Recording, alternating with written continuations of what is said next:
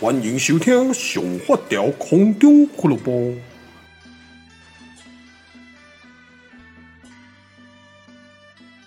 Hello，欢迎收听今天我们礼拜六的上发条空中俱乐部。我是你们的好朋友好处咪零发条。那今天呢，我们接着来我们那个。之前有询问过是 IG 大家丢一些问题，那我就选一些问题来回答哦。那但是呢，我并没有全部都回答啦，因为有一些真的都是重复的。那有一些呢，我也不知道怎么回答，所以我就选我自己喜欢的来回答，然后给他拜档。好，今天礼拜六呢，我赶快把这一集录完，等一下要去烤肉。哦，送我跟你讲，呃，人生就是这样。呃，我们已经像我今年四十一岁了喔。那我我我们烤肉的那一些朋友呢，都是我们小时候一起长大的朋友。那我们可能面对着不同的工作、不同的职业，然后有不同的压力。但是呢，在这一块哦，就是比如说，呃，我们就是两个礼拜会约一次烤肉这件事情呢，已经持续了应该有十年了。哦，真的不简单呐，非常不简单。你可以去想象一个，就是我们这么多。就是你人生活到四十岁，你可以有一个认识二十年、认识三十年的朋友，而且还很多。大家呢聚在一起，然后呢从童年开始聊到现在职业，大家不同的环境、不同的压力呢。其实我觉得偶尔男生哦有一些这样的聚会呢，因为我们现场也不会有女生，所以其实是很放心的。就是男生聚在一起，基本上就是就是讲东讲西啊。然后呢，其实我们在家里面也很少会跟另一半去。发泄自己的情绪哦，因为我也不是这种人，所以我们这一群呢，我们都会呃两个礼拜约一次，然后喝喝小酒，聊个天，然后呢，呃讲一些就是自己生活啦、工作啦一些莫名的压力啦之之类的。我觉得对我来讲是一个很棒的充电哦，所以等一下呢，我这一集录完，稍微整理一下哦，就要出发去烤肉了，我非常的期待。好，那我们直接进入第一题哦。呃，面对长辈询问生子的问题，要怎么回应呢？呃，这部分哦，其实呢，呃，我个人是觉得啦，时代真的不一样，但是家家有本难念的经，因为并不是说每一个人的家长。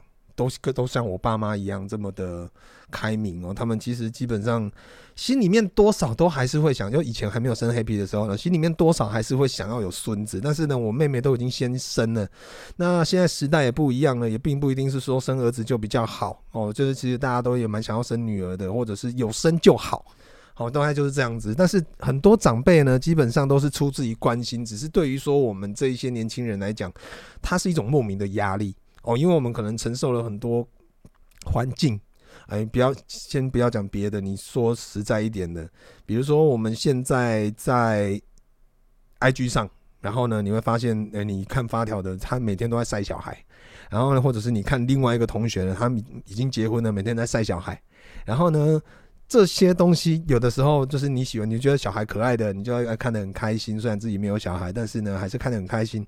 但是其实说真的。无形中，你的内心里面会有一块，就是这一块拼图呢是空虚的，它是空的，你找不到这一块拼图。那当然有一些人会努力求子，有一些人顺其自然，有一些人甚至不想生。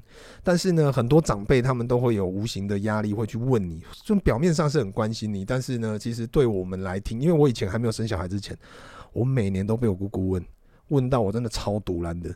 就是呢，有一就是，但是因为我现在已经有小孩了。所以每一年我都要报仇啊！就是呢，我姑姑带他小孩回来，我们都每一年我就会先跟他小孩说对不起。呃，我会问你们这些问题，是因为你妈当年每年问我，所以我现在要问回来。我只是单纯要报仇，你们可以不用听。就是我要当当他妈的面前呢讲说啊，你们什么时候要生小孩？什么时候要结婚？什么时候要什么之类的？就是我故意要这么讲。那他儿子呢，也就是我算是弟弟吧。他们也都知道，就是我知道我的个性，我知道我在开玩笑，我故意要刁他妈而已。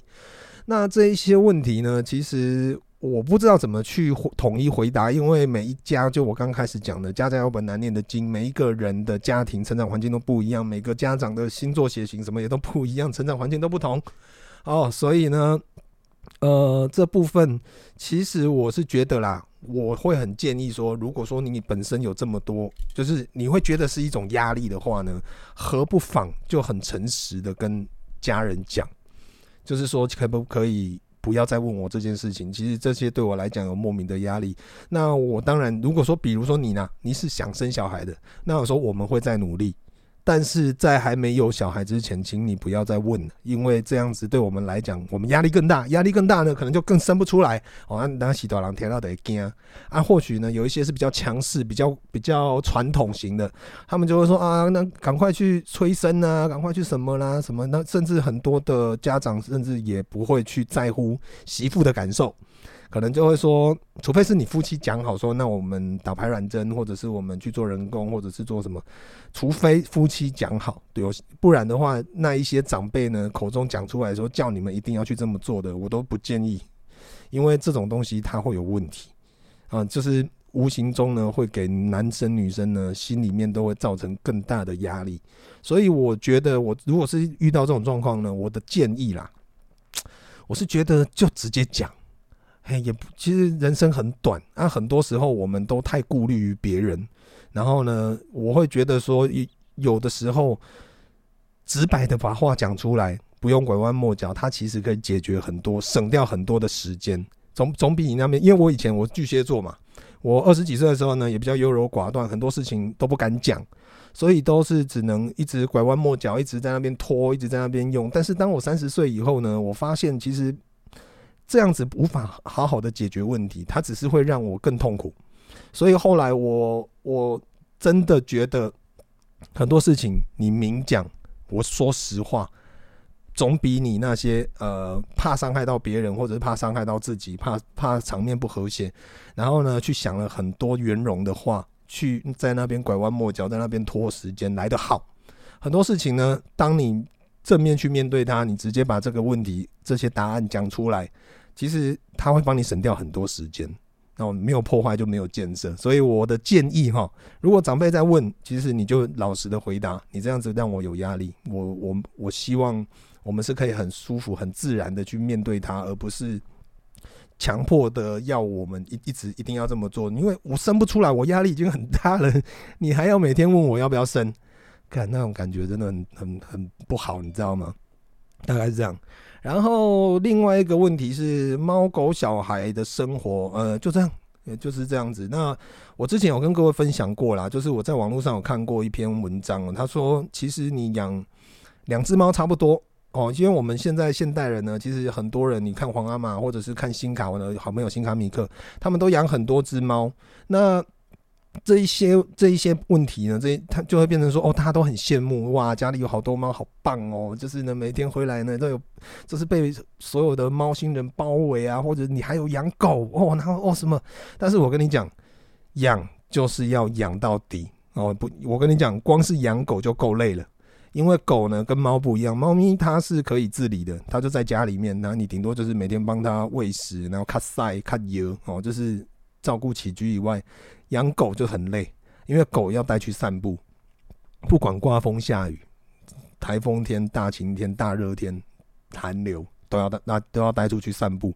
狗狗呢是需要陪伴的，但猫咪呢，它基本上它是呃，它偶尔会来理你一下，其他的时候你不要鸟它啊。因为我我我其实我不是那种很资深的猫奴，我一直都把猫咪当成狗在养，所以其实我回家呢，我也不会鸟那些猫咪。那我就是呢，因为猫咪很拽嘛，就是有的时候你鸟它，它也不理你，所以我都是装作没看到啊。就是要喂食的时候，偶尔摸一下，偶尔玩一下，就这样而已。其他的部分你去做你的事情，你不要来烦我。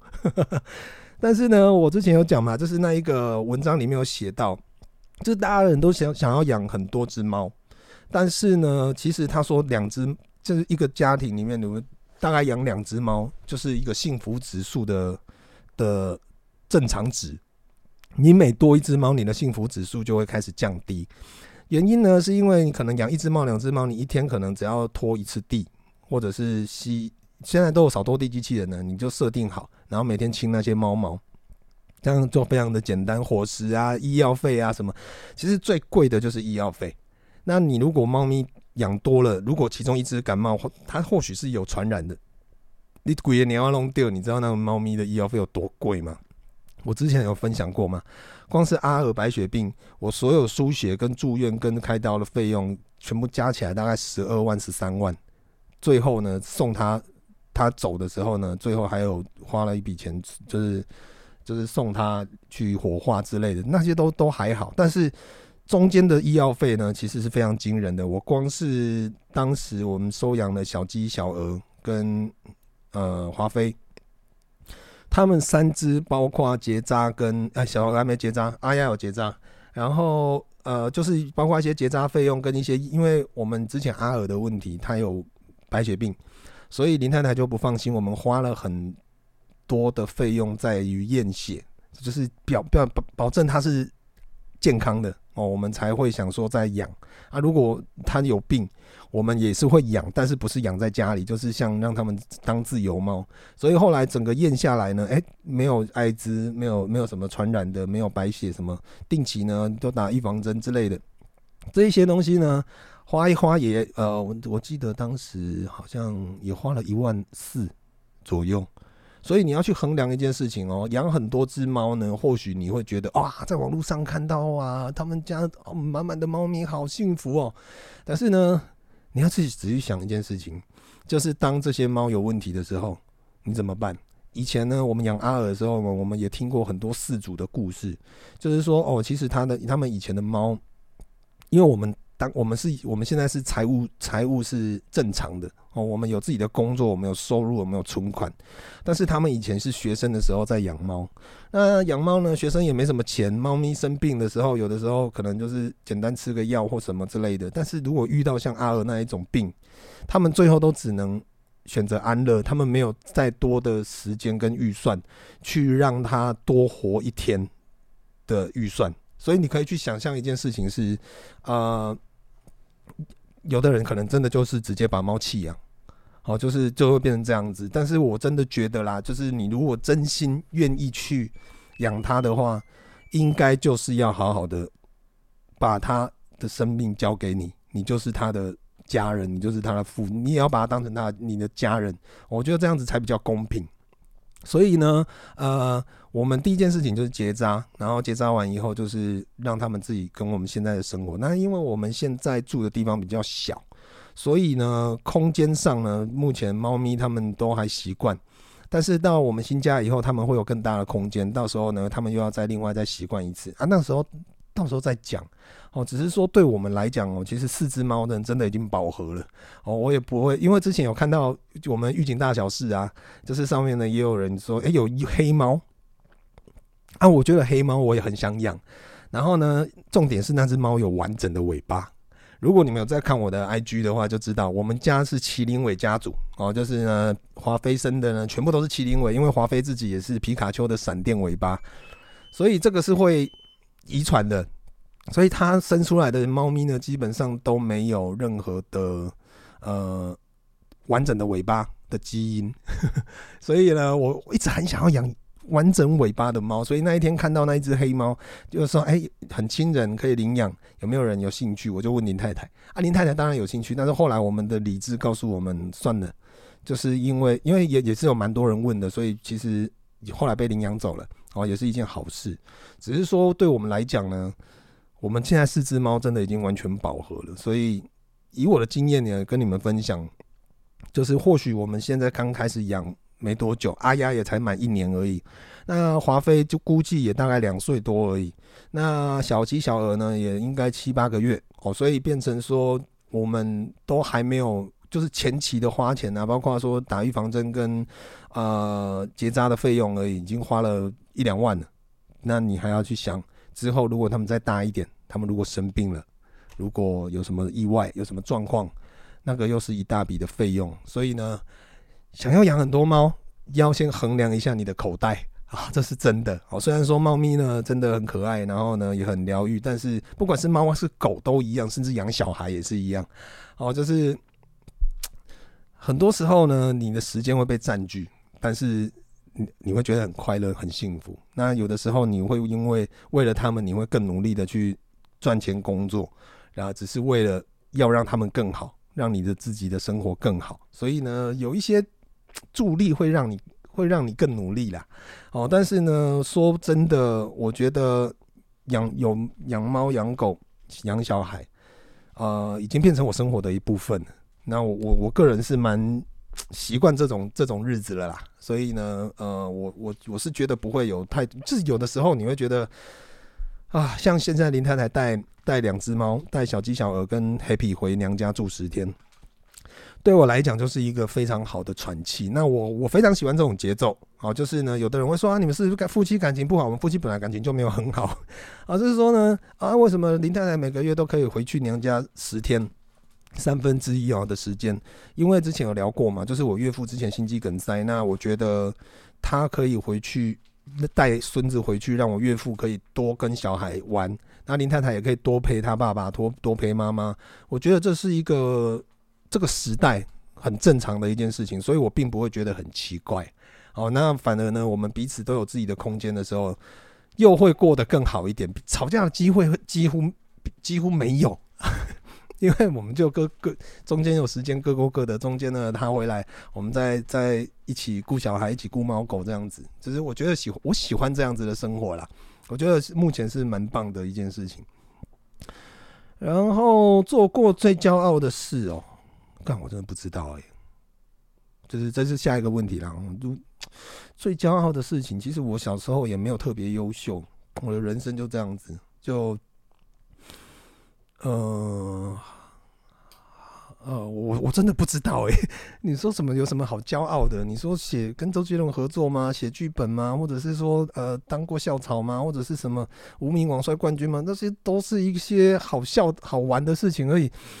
他也不至于到骄傲，除非说我今天是得了奥运金牌哦，或者是我今天为国争光之类的，或者是为邻里争光啊，为家庭争光。没有，我就是一个很普通的烂人，没有什么才华。然后呢，所以我我真的很难去想象我有什么可以骄傲的事情。可能就是生了 Happy 吧，就是他是我蛮大的骄傲哦。就是虽然个性很鸡巴，但是呢，呃。看他健康、健健康康的，然后个呃呃活泼好动，每天很很乐意去学习，面对这个世界呢。我我觉得看到他，我会有点骄傲。好，那我会更努力的去栽培他，就是让他更好。因为其实我也不是一个很完整的人。好，但是呢，我我希望的是，其实我我跟你分享一点，很多的家长。他们会去要求小孩，比如说我要你去补英文，我要你去补数学，我要你去补什么？为什么呢？因为家通常这一类的家长，他们自己都不会，他们可能数学很烂，英文很很差，所以他们就是要求小孩是要做到自己做不到的那一块。但是我的立场是跟这一些家长是完全相反的，就是呢，呃，我会希望的是你去做你想做的事情，然后呢，有兴趣就去做，你有十个兴趣你就去，你就去做。我你去尝试，你你去受伤，我我会在后面陪着你。那我当然知道我自己不是一个很完整的人，我并我或许我觉得我很善良，但是我我并不完美。哦，我也什么都不一定什么东西都会，所以我只能当一个支持者跟一个呃所谓的衡量者。所谓衡量者是这样，就是小孩在成长过程，我必须要去衡量这件事情。对你来讲是不是好的？所谓的好的是说这样，就是比如说他可能做这件事情，他会去去有太多的风险，比如说他可能去混黑道，他可能会去飙车，可能会去吸毒，经历过这一些类似呃很类似的场所，这个部分我就会去制止他。但是呢，在某一些层面，他喜欢做的事情呢，我大部分我基本上都是支持的。哦，就是我的立场就这样子。我希望你的人品是正的。那你会不会读书？我觉得不是很重要，因为说真的，对我来讲，我的学历，我出社会到现在我也没用过，我也不是在公司上班的料。那我们我很庆幸的就是我有自己的店。那我我也在很庆幸的是我有自己一点小兴趣，以前有一些小才华，可以让我就是不至于饿死。然后呢，又可以去做我喜欢做的事情，当 SOHO 族。然后呢，每天写部落格。部落格，然后接一些案子，这样子就是让我自己可以活着，不会饿死。哦，这个是我非常幸运的一件事情。哦，所以其他的部分呢，呃，我就是顺其自然的。哦，简单讲就这样子。所以我我我没有什么骄傲的事情可以跟你们讲。呃，希望有朝一日哦，我可以可以自己真的觉得很骄傲啦。但是目前呢。最骄傲的应该就是生生了 Happy 吧，啊，大概是这样子，因为大家说他很可爱呢，是身为父母听了就会很爽啊，大概是这样。然后下一个问题是，Happy 出生后跟林太太会常争吵吗？两个人是怎么磨合跟培养教育小孩的默契？哎、我不知道你们有没有印象，我之前有跟各位分享过，就是我跟林太太呢，我们后来因为我们已经交往十年多了，所以变成十一年了吧，所以我们已经没有那种热，就是刚交往的热情的那种。那种感觉，我们反而像是家人的朋友。这当然，你们这种故事你们应该都听很多了，但是这就是实话哦。我也没有该跟你胡乱，就是你在网络上看到的文章，你在电视上看到，其实真的都一样。嘿，你在一起久了，你真的没有以前的那种悸动的哦。所以说，哇，你今天特别漂亮啊！我靠，仿佛初恋一样。干，嘿，偶像剧看 end 出来了。我跟你讲，基本上呢，我们已经磨合到就是真的就是室友了。那我跟林太太一。在四年前开始，我们就有一个默契，就是一定都会吵架，但是我们不留隔夜架。就比如说，我们今天吵完，隔天就是呃 reset 要重新开始，就是我们不会再把昨天的问题丢到新的一天来去处理，昨天的情绪就留在昨天，所以变成说我们基本上不吵隔夜架了。所以我们就是吵架都是一天的事情而已，这倒还好。但是呢，呃，小孩出生当然。父母，尤其是呃，父母呢，都会有自己的理论嘛。那我之我之前有讲过，就是我在教小孩，我就是扮黑脸。那林太太就是一种慈母多败儿的那一种慈母哦，就是什么都好啊，哈都好都好都可以。但是呢，他也会凶 Happy 哦。但是呢，他凶顶多就是喊他的全名，就这样。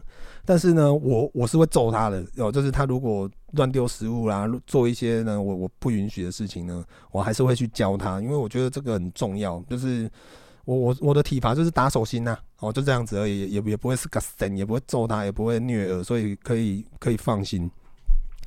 只是说呢，呃，在教育的路上，我们也是有一些摩擦哦，比如说有的时候我会大声，啊，我我真的有的时候觉得很无辜，你知道吗？王思文他可以对小孩大声，我不行。我如果对小孩大声，他就会说你在大声什么？哎，就是我我对小孩大声，我会被我会被他骂。但是这部分呢，其实是可以沟通的。只是说，在小孩真的做错事情，我在生气的，就是我我不是真的只纯单纯大声，我是在生气的时候，他王思文是不会不会不会过来呛我的，因为他知道我真的在生气。我我就是准备要揍小孩的的起手式的时候，他是不会过来骂我，因为除非我真的是家暴，不然他是不可能来制止我，因为他知道我在我我是真的在生气，我并不是就是平平常在那边多想要你那边你是冲啥小子，不不是那一种，所以这部分呢，我觉得就是在相处上还有呃，我我觉得啦，夫妻哦每天在一起，其实你们可以花一点时间去沟通。有问题的，像像我跟林太太，我们是有问题的，我就会提出来。可能夜深人静，我倒两杯红酒，我自己喝的，林太太不喝酒。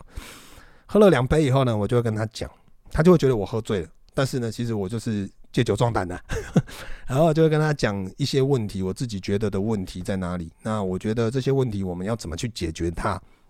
比如说教育小孩的事情，呃，我我该大声的时候我会大声，但是你不能在小孩面前制止我，因为。我是一家之主，你如果你你如果是你要当一家之主，那你去做这件事情，我绝对不会反对你。但是如果你今天做不来，我来处理的时候呢，你要给我一个给我一个台阶，你不能说我在呛小孩了，你还在小孩面前呛我，这样子小孩他会呃他会不知道到底说哦，他可能以后就会变成说哦，爸爸打我，爸爸骂我，然后呢就会去跟妈妈倒。哦，你们之前也看过嘛，就是。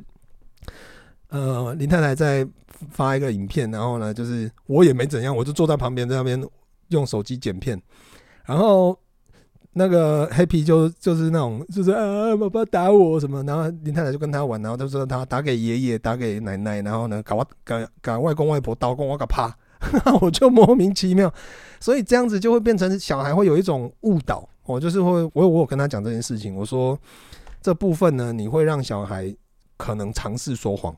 他可能讲的不是事实，然后虽然说你会觉得很好玩，但是呢，我觉得在这一个某一些层面上，我必须要让他矫正他的概念。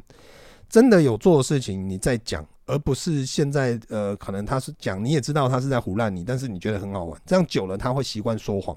所以呢，在这部分我们都有在试着去沟通，去解决一些我们育儿的问题。那我知道我们的粉丝，我们的很多的听众呢，基本上也都是可能正在备孕，或者是已经怀孕，或者是甚至已经是好几个妈了，好几个小孩的妈了。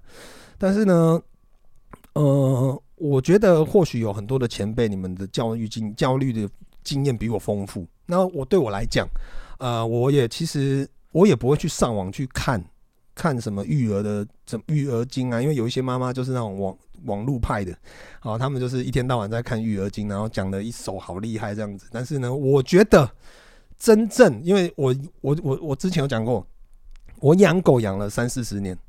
我我非常有经验，你只要会把狗教好，你小孩一定教得好。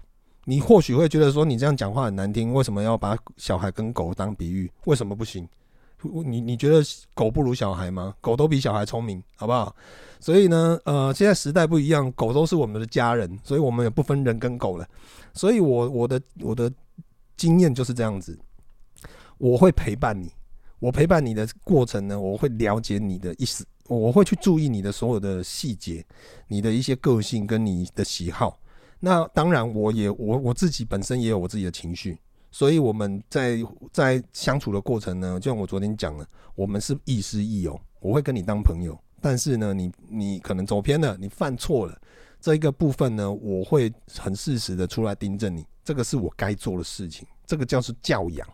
哦，我们身为父母呢，我们要做的不是只有养他，我们还要教他。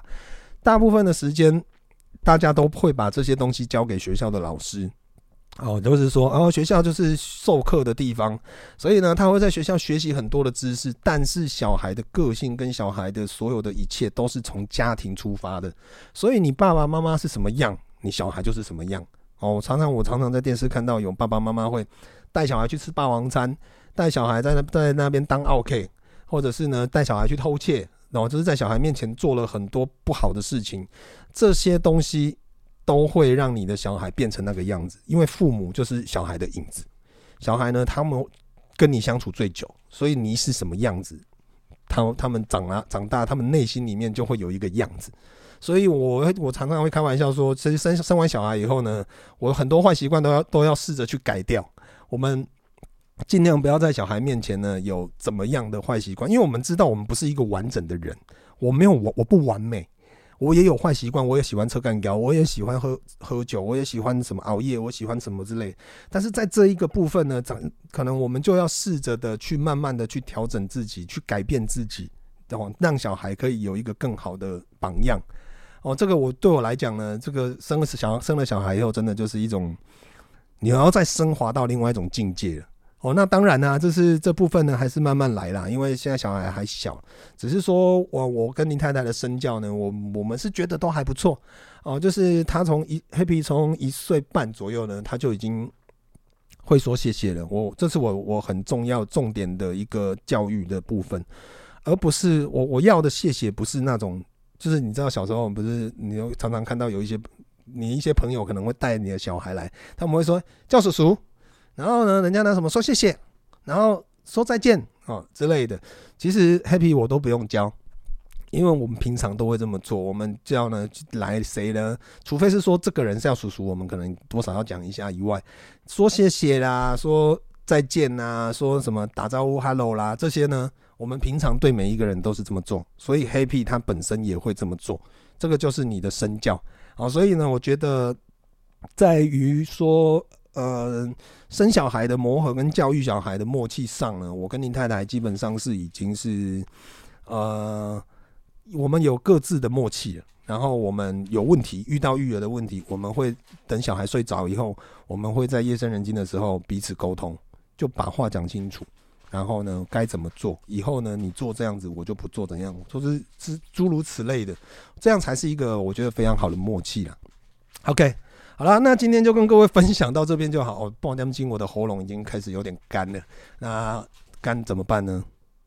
我们要去烤肉，喝一点啤酒润润喉。耶，再见，拜拜。